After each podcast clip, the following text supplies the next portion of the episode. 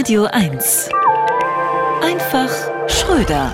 Mehr Medikamente für Gesunde, das ist der neueste Trend aus der Ideenwerkstatt von pharmazeutischer Industrie und Kim Kardashian.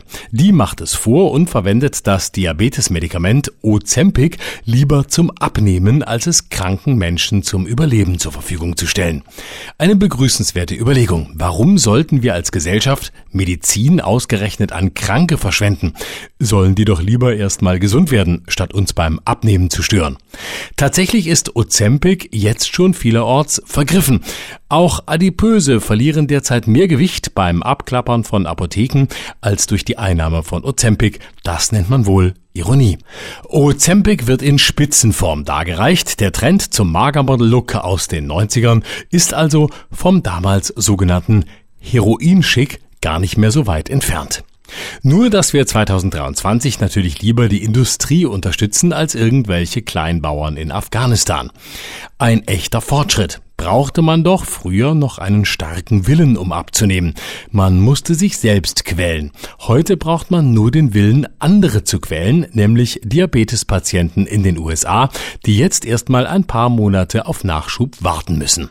Kam Kardashian übrigens verlegte sich auf Ozempic, weil sie in das Kleid passen wollte, in dem Marilyn Monroe das Geburtstagsständchen für John F. Kennedy gesungen hat.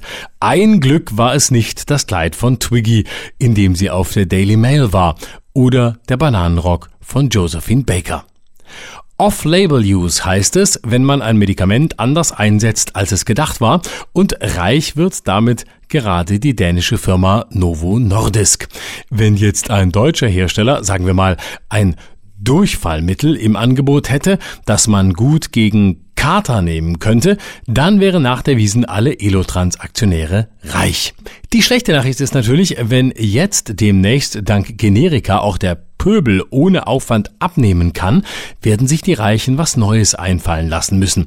Hoffentlich ist bis dahin ein Mittel gegen Krebs erfunden, mit dem man die Augenfarbe ändern kann oder so. Andererseits weiß ich immer noch nicht genau, was an Ozempic so speziell sein soll. Wenn ich ohne Aufwand, aber mit dem Risiko von Krankheit dünn werden will, dann fange ich einfach wieder an zu rauchen.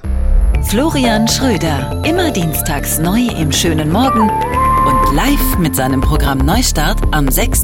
und 7. Oktober im Berliner Kabaretttheater Die Wühlmäuse und am 15.10. im Potsdamer Lindenpark.